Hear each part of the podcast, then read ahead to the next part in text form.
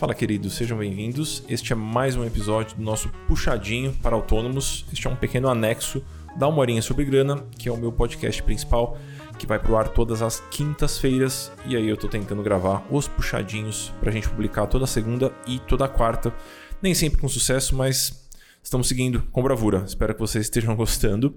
E no, eu sempre tento trazer no puxadinho para vocês algum conceito, algum ponto, alguma, algum insight que surge durante as minhas conversas com a turminha do Finanças para Autônomos, os alunos do Finanças para Autônomos, que é um dos meus programas de acompanhamento. E dessa vez é uma, uma reflexão, uma, uma conversa que surge quase em todos os plantões, que é esse momento a cada 15 dias onde a gente se encontra e discute as questões da aula, se conhece um pouquinho melhor, enfim, rola uma, uma troca de ideias ali. E essa questão é: você provavelmente deveria corrigir o seu preço. Simples assim. A Muri, mas você não está generalizando, estou um pouquinho, porque funciona na maior parte dos cenários. Então, se eu, se eu tiver que chutar, é, se você, autônomo que está me escutando, está cobrando caro ou barato, eu chutaria que você está cobrando barato demais. Porque a maior parte dos autônomos cobra barato demais. Eu não estou falando aqui que todo autônomo deveria virar uma pessoa careira, que deveria cobrar um absurdo pelo seu próprio trabalho, mas por força das circunstâncias, porque a gente não é ensinado é, a precificar, porque a gente tem às vezes dúvida sobre a qualidade do nosso trabalho, ou sobre o quanto os clientes apreciam o nosso trabalho, ou a gente está meio cansado e um pouco confuso. Por N motivos, a gente tende a cobrar barato. Então, partindo desse ponto, eu posso dizer que provavelmente sim você deveria aumentar o seu preço.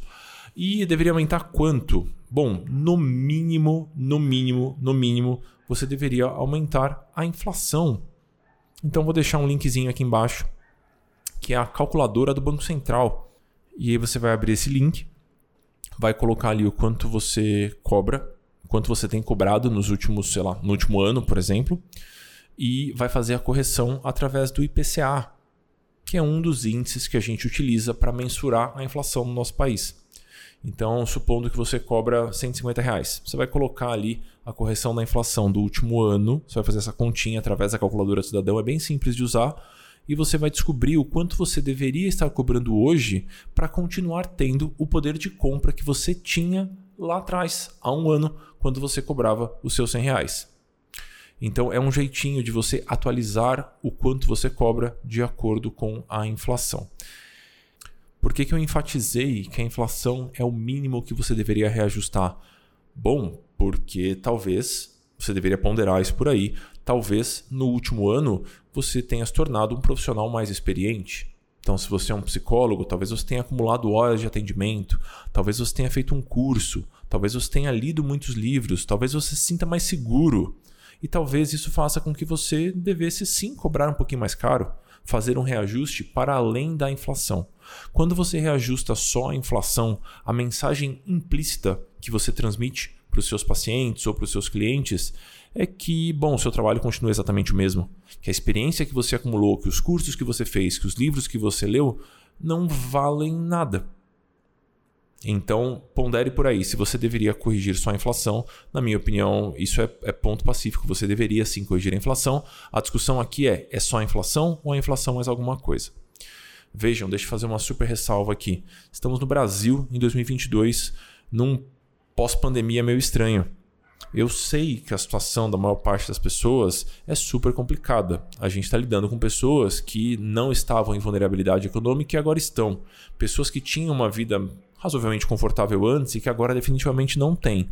Então, sim, precifique de uma maneira socialmente consciente, mas tome cuidado, tome cuidado para não sabotar o seu próprio trabalho. Você precisa estar com as suas contas em dia para conseguir desempenhar o seu trabalho com toda a competência que você tem. É muito difícil conseguir oferecer algo incrível para os seus clientes se você está preocupado em como você vai pagar o seu aluguel do próximo mês. Esse é meu insight de hoje, queridos. Fiquem bem por aí, um abraço grande e seguimos.